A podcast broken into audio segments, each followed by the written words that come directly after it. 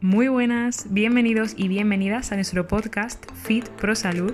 Hoy te traigo un tema que es de incumbencia para la mayoría de nosotros y creo que te puede interesar.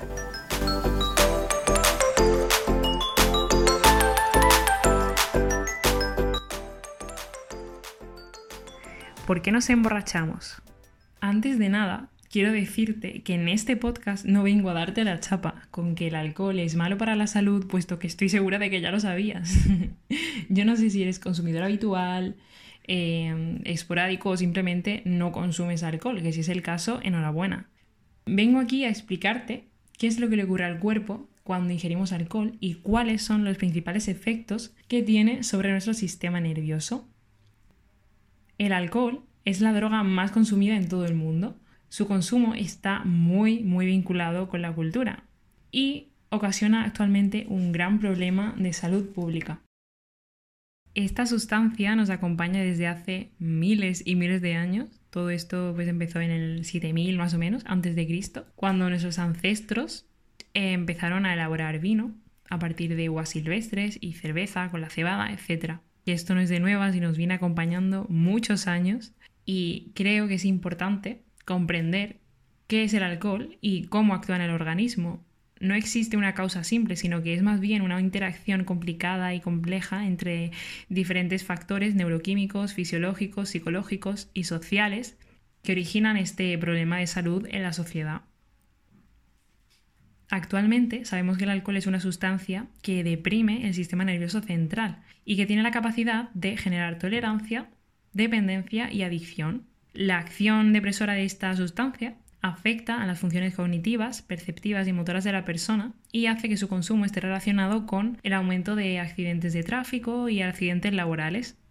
A diferencia de otras sustancias adictivas, el alcohol es un tóxico celular y lo que conlleva su consumo en muchas ocasiones son graves alteraciones de un gran número de tejidos y de sistemas del organismo, con el desarrollo de las consiguientes enfermedades crónicas y el aumento de los costes sanitarios. ¿Y qué es lo que ocurre con el alcohol? Lo que ocurre con el alcohol es que es una sustancia formada por una molécula que es muy soluble en el agua y esto lo que le permite es la capacidad de atravesar las membranas celulares y alcanzar así un montón de partes de nuestro cuerpo. Viaja por la sangre y de la sangre pasa a las células. Y también pasa, por supuesto, al cerebro se ha visto que puede llegar incluso a inhibir impulsos nerviosos, tiene capacidad para lograr efectos directamente sobre el sistema nervioso y genera una influencia en la conducta a través de la alteración de la corteza cerebral. En fin, un montón de cosas. Básicamente el alcohol es peligroso, chicos, creo que ya lo sabíais, pero miedito da cuando empiezas a investigar exactamente qué es lo que puede llegar a hacer. Es importante saber que los efectos que tiene el alcohol dependen también de la cantidad de, y la concentración de alcohol que haya en los fluidos corporales y la sangre. Muchas veces se confunde y se piensa que esta droga es una droga estimulante, porque en una fase inicial te hace estar en, una, en un estado de euforia, de viva la pepa, todo súper guay y happy, pero en realidad ese estado eufórico viene dado porque se inhiben los mecanismos de autocontrol de la persona. Cuando empieza la fiesta se produce un impedimento mental y, y físico que afecta a la percepción y a la ejecución de movimientos, la coordinación, el juicio de la persona también se ve afectado.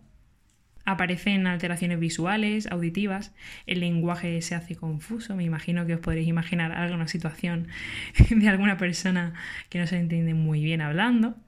La persona se vuelve en muchas ocasiones escandalosa, melancólica o agresiva. Además, se produce una autoconfianza exagerada de las propias capacidades que uno tiene de hacer cosas. Por eso las personas, pues, eh, se desinhiben del miedo y son capaces de adoptar conductas de riesgo, como por ejemplo pisar el acelerador más de la cuenta. Dejan de tener vergüenza ante cosas que, mm, bueno, cosas que ni se les pasaría por la cabeza en su sano juicio hacer, como por ejemplo subirse a una mesa y ponerse a bailar delante de un montón de gente pues también se ve afectado este mecanismo de, de, la vergüenza, del miedo y la persona se cree capaz de cualquier cosa. También ante concentraciones mayores todavía de, alcohol en sangre, la persona pues puede acabar sedada, no percibe los estímulos de su alrededor, no puede mantenerse de pie, puede llegar a estar incluso en coma y la muerte, ya en los casos más brutales, donde las funciones respiratorias y circulatorias pues cesan.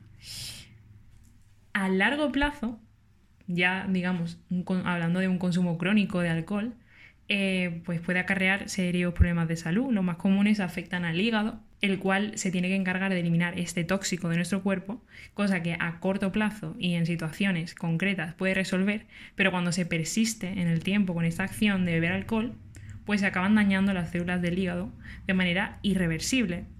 Y también son comunes eh, afecciones mentales eh, como demencias, pérdida de memoria, delirios, confusión, alucinaciones, temblores, alteraciones en la marcha, bueno, voy a parar ya de nombrar cosas.